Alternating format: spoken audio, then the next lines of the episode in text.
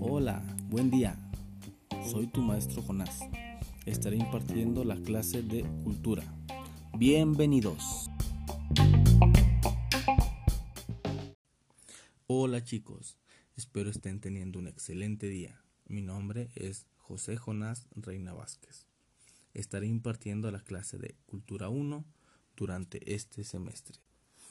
Empecemos por ver de dónde proviene la palabra cultura. Esta palabra proviene del latín cultus, que hace referencia al cuidado del campo o del ganado. En la actualidad, esta palabra tiene otro significado,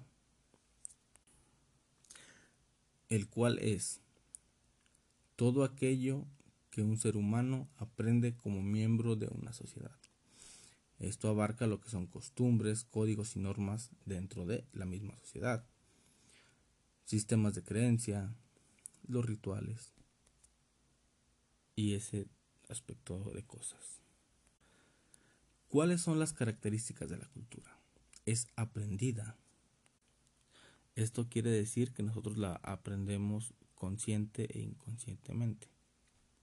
Cuando nosotros vamos a la escuela, estamos teniendo una conciencia de lo que estamos aprendiendo. La mayoría de las cosas inconscientes aprenden en casa.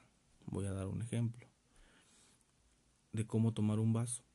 Mm, nunca nos explican al 100% de por qué tomamos el vaso con la mano completa. Eso ya lo aprendemos hasta que estamos en una escuela que nos dicen, no, es que tienes que, si tomas el vaso, el vaso con la mano completa y luego sueltas dos dedos, este, ejerces menos presión y el vaso se puede caer.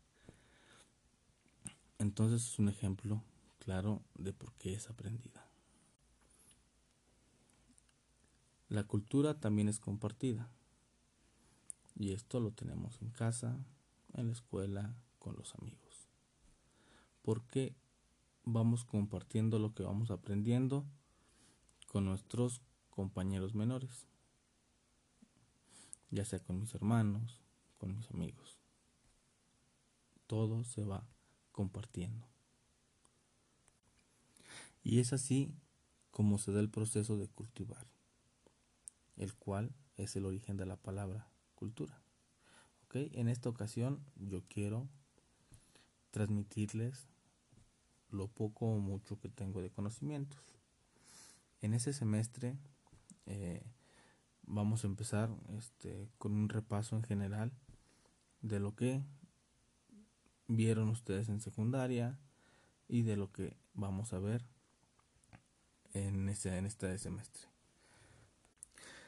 En la unidad 1 veremos lo que es cultura y arte. Ya lo veremos eh, a grandes rasgos.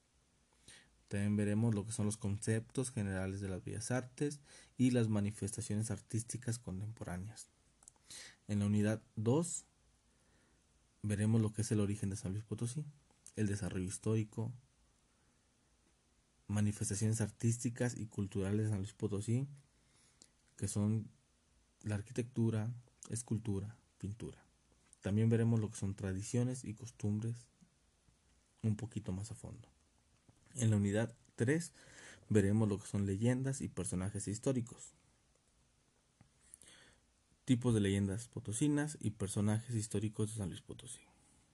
En la unidad 4 estaremos viendo lo que son centros artísticos y culturales de San Luis Potosí, lo que son museos, casas de cultura de los barrios, que también tendremos que ver cuáles son los barrios de San Luis Potosí. Y estaremos viendo lo que son los grupos artísticos que ocupan este tipo de centros artísticos.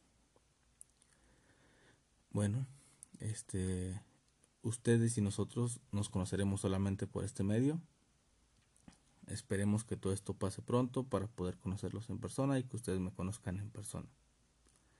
Les deseo que tengan un bonito día y nos vemos pronto.